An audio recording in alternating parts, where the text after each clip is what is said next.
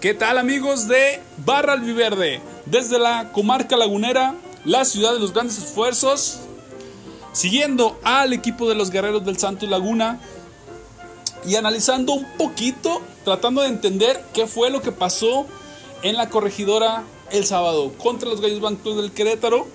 Vamos a desmenuzar un poquito, a ver qué, qué fue lo que pasó, por qué se metieron esos tres goles, por qué la bestia despertó ¿Por qué Valdés fue factor en este, en este partido?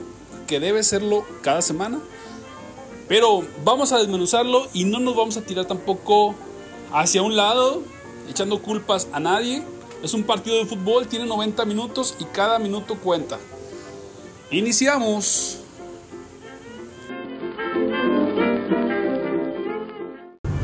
Los guerreros del Santo Laguna jugaron la jornada 16 contra los Gallos Blancos del Querétaro en el estadio de la Corregidora.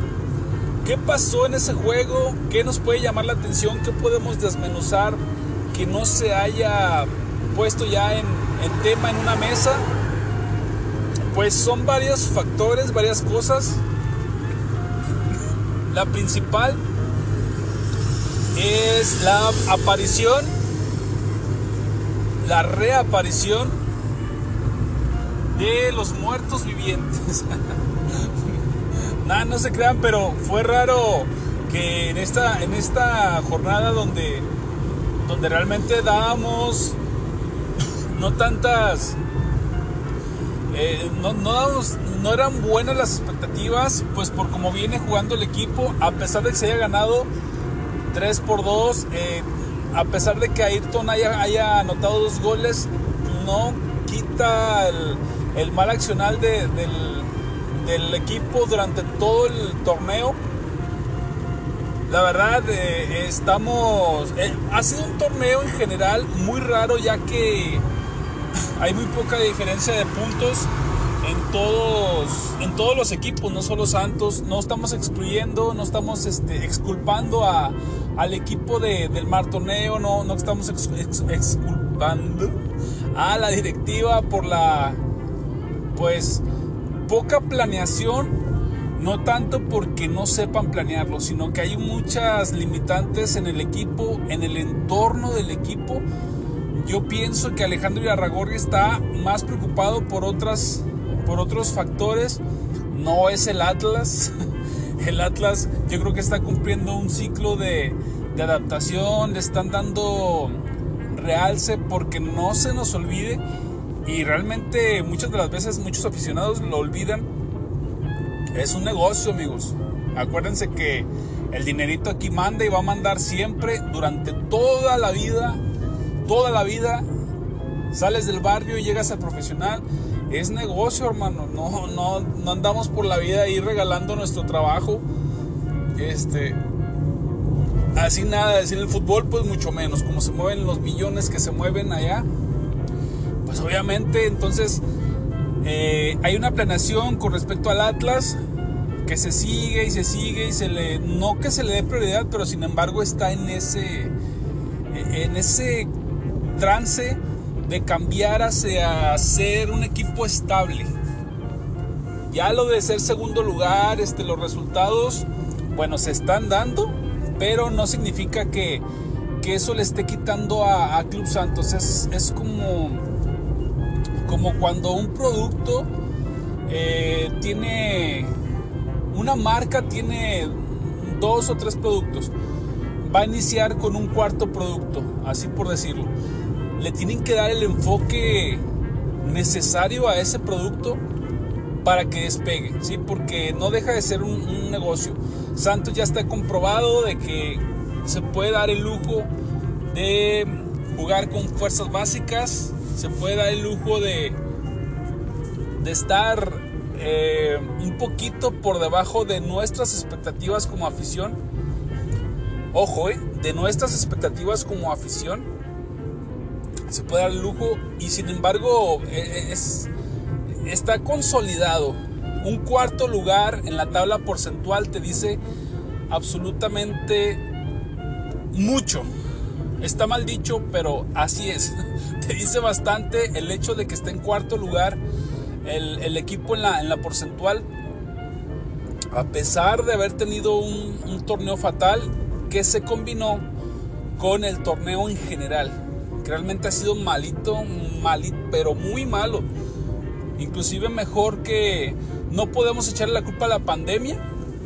Porque pues la pandemia ya pasó en cuanto a, los problemas que se tenía con los jugadores, que algunos estaban infectados, algunos tenían síntomas y le quitaba ritmo a la liga. Entonces eso fue el torneo pasado. No que haya pasado la pandemia, obviamente. Todavía seguimos cuidándonos. Los que nos queremos, seguimos cuidándonos.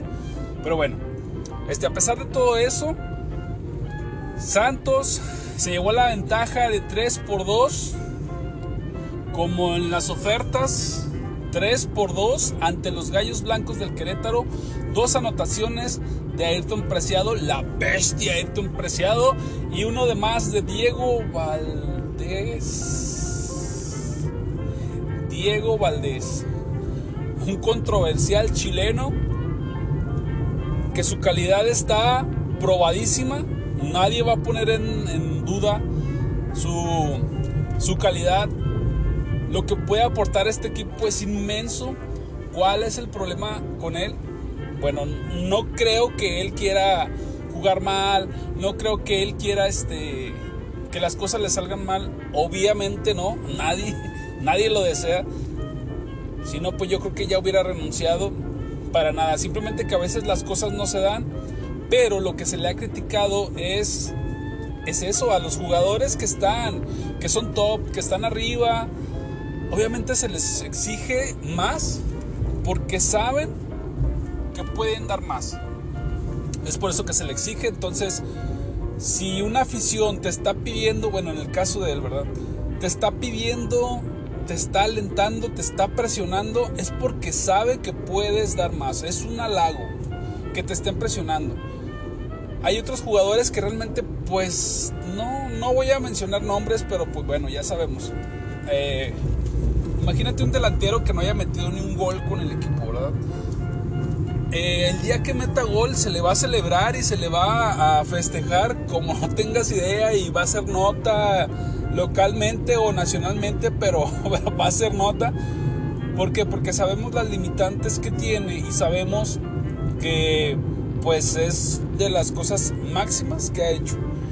Y en cuanto a su capacidad y sus limitantes. Pero Diego Valdés es, seleccionado chileno, no sé realmente eh, allá. He leído algunos comentarios, pero bueno, las redes sociales pueden ser, pueden llevarte a un falso criterio. Eh, en redes sociales sí le han tundido bastante, tanto aquí en la laguna como allá en, Chile. Ha tenido comentarios pésimos, aunque en el último partido de Chile, que fue con, no recuerdo, eh, pero en último partidos con las, en las eliminatorias, eh, pues ah, un partidazo. Luego llegó aquí y contra Querétaro, pues también se manda un partidazo. Es lo que realmente se le, eh, se le crucifica, por así decirlo, a Diego Valdés. A Héctor Preciado, pues llegó con gran renombre, ha sido la contratación más cara en la historia de, de las más caras en la historia del club y pues por eso se le ha hecho tanto énfasis eh, en que debe dar resultados porque él es un activo muy alto que tiene la directiva y pues tiene que dar frutos. Y bueno, con, esa, con esos dos golazos que se mandó y su actuación, la verdad quedamos satisfechos muchos, eh, pero pues queremos que sea varios partidos, ¿verdad? No nada más uno y luego desaparecen dos y luego tres. que el cristalito y, todo eso, pues ya que se, que se termine y que eh, sea lo benéfico para, él, principalmente porque viene un mundial, y para el equipo. Si a él le va bien, si él se pone las pilas, le va a ir bien en todos lados. Entonces, bueno, obviamente él lo sabe. Todo esto él lo sabe ellos lo saben. Tanto Diego como, como Ayrton saben ellos realmente lo que les conviene. bueno, dejamos el tema ahí de, ellos dos. Este, el accionar del equipo se cayó en una parte del segundo tiempo. En todo el segundo tiempo, yo creo que la primera parte había sido de las más satisfactorias jugando de visitante en el torneo. Pero el segundo tiempo sorprendió y volvió a ser el mismo Santos que todos tenemos, tememos que sea. Ese Santos que ha dado mucho de qué hablar para mal y que esperamos que ya no ya no aparezca más en este torneo. Aunque bueno, no eh, el, ambiente de liguilla te puede llegar a, cambiar tu forma de pensar con respecto al juego, porque no lo sabemos. Ya sabemos que las liguillas es otro rollo. Aunque bueno, está para entrar a repechaje una fase previa a la liguilla, pero te cambia el, pensar. Y bueno, hasta el primer lugar, pues cuántas veces no lo hemos visto. No voy a platicar algo que está más que visto. Que el primer lugar cae de fea forma. Y vaya, que, ah, incluso a Santos también le, ha tocado algunos este, torneos. Y, bien. Eh, Santos gana 3-2, está depende de ellos mismos para calificar a la liguilla. Y eso a una jornada 16 con un eh, lugar 9, con un pésimo, pésimo eh, producción o pésima rotación, pésimo muchas cosas. que se le puede achacar al profe Armada, sí, se, le, se le exculpa un poco por por todas las situaciones que le han pasado, por todas las lesiones, los eh, vaya las convocatorias que ha tenido, que regresan lesionados, por el porque pues bueno, durante mucho tiempo he jugado con, con muchos chavos y no significa que sea un, una contra traer muchos chavos, pero pues obviamente también necesitas gente de mucha experiencia y que esté levantando la mano y que lleve a los chavos, que agarre de la mano a los chavos y diga, ven, es por este camino. Falta bastante y este, bueno, no se le exculpa, también ha tenido sus fallas, pero bueno, ya sería un tema de discusión que no puedo debatirlo solo, no puedo debatirlo solo porque tiene, debe tener más de 3, 4, 5 caras, un, tema de esos. Entonces, vamos a acercarnos al jueves, que hay el jueves. Bueno, pues el jueves los Pumas de la UNAM reciben en CU a los guerreros. Ese día, híjole, como dos, este, dos, dos noticias, una buena y una mala. La buena es que Santos tiene un partido pendiente y puede llegar a a sumar y subir un poco más de posiciones en la tabla o llegar un poco más desahogado para la última fecha.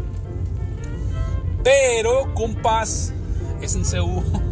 en CU y en CU pues es, sabido históricamente que no es una plaza que, que se le dé al equipo de los guerreros. No se le da tan fácilmente. Pero bueno, de que se va a intentar, se va a intentar, se tiene la posibilidad ahí está. Entonces hasta que pase, pues ya podremos decir si fue benéfica o fue terrorífica. Ahora que andamos esto con lo del Halloween y los muertos. El jueves será la cita para los guerreros en CU.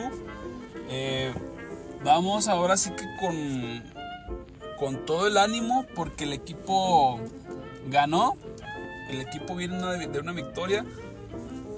Cuando ganas es mejor replantearte las cosas, te ayuda mucho más a tener una semana tranquila, no tanto por la afición, sino para la mentalidad del mismo jugador, que pienso yo que es, es, mejor trabajar así y a la afición pues bueno, le, le, da calma, le da un poquito de calma. Para el jueves este, va a llegar con bajas, con dos muy importantes, una que ya hemos tenido durante todo el torneo, este, que a pesar hizo su esfuerzo por, por regresar, que fue Brian Lozano, se hizo el esfuerzo por regresar, este, volvió a tener ahí una, una recaída y está en, en, acondicionamiento físico, así como lo, lo marca el club. junto con la baja de Alessio da Cruz, el revulsivo noruego, el capo noruego. Pero es que juega como Jalan. Ah, el, el revulsivo neerlandés, el príncipe de los Países Bajos, que cayó de pie en la laguna desde su primer eh, juego. Pero ese compa, cuidado, de cuando se agarre un, equipo, eh, cuando se, consolide el, cuadro titular de Club Santos, que realmente pues allí medio una base, pero no se ha consolidado realmente un cuadro como tal. Pero cuando se agarre, uff, va a volar, eh, va a volar. Una muy buena contratación que realmente Santos pues aparte de lo que saca de fuerzas básicas, para las contrataciones está bien, ¿eh? tienen buena, buena vista, este, no sé realmente en qué se basen ellos, pero realmente por lo general les funcionan bien y llegan a hacer a la liga, llegan a la liga MX como cracks y bueno, les, va bien. Entonces tenemos esas dos em, esas dos interrogantes porque se habla de que pueden llegar a, tomar minutos, pueden llegar a, utilizarlos en un lapso corto de tiempo, que ojalá, yo creo que para el jueves, no creo. Pienso yo que para el jueves no están listos, que para el jueves puede ser muy presuroso, pero sería bien meterlos como revulsivos. Ojalá y el equipo haga lo suficiente para que no sean utilizados y no haya la, no haya la necesidad de meterlos al campo y reposen para lo que es la fase final, que es el, domingo a las 7 aquí en el estadio Corona contra San Luis. Eh, tenerlos más descansados, tenerlos más mentalizados y no apresurarlos. No vayan a turnarse de nuevo y otra vez. No, no, no, no, ya, ya párenle, ya por favor. Pero bueno, si se da el caso, ojalá y, se tenga un partido tranquilo en, en, Pumas. Ojalá también ellos van por la calificación, entonces es un arma de dos, de dos filos porque puede llegar a jugarte un poco precavidos o pueden abrirse y puede ser un partido de ida y vuelta, donde son dos equipos que están urgidos por, por los puntos para poder, uno para poder meterse en zona de, de, repechaje y el otro para afianzarse más en esa zona de repechaje. Entonces, vamos a esperar para el, el jueves que nos presentan los dos equipos que nos presenta el 11 de Guillermo Almada. Que sea como sea, esperamos que funcione. Esperamos que sea la alineación que sea, el funcionamiento del equipo esté a punto. ¿Sale? Entonces ya lo veremos el jueves. Es a las 9. Y ya veremos qué, qué nos depara este destino. Ojalá y en el siguiente podcast estemos hablando de la victoria de los guerreros, del pase, de que todo fue tranquilo, de que puras cosas buenas, por favor. Y bueno, nos escuchamos en la siguiente. Hasta luego, guerreros. Dale, dale. Uh.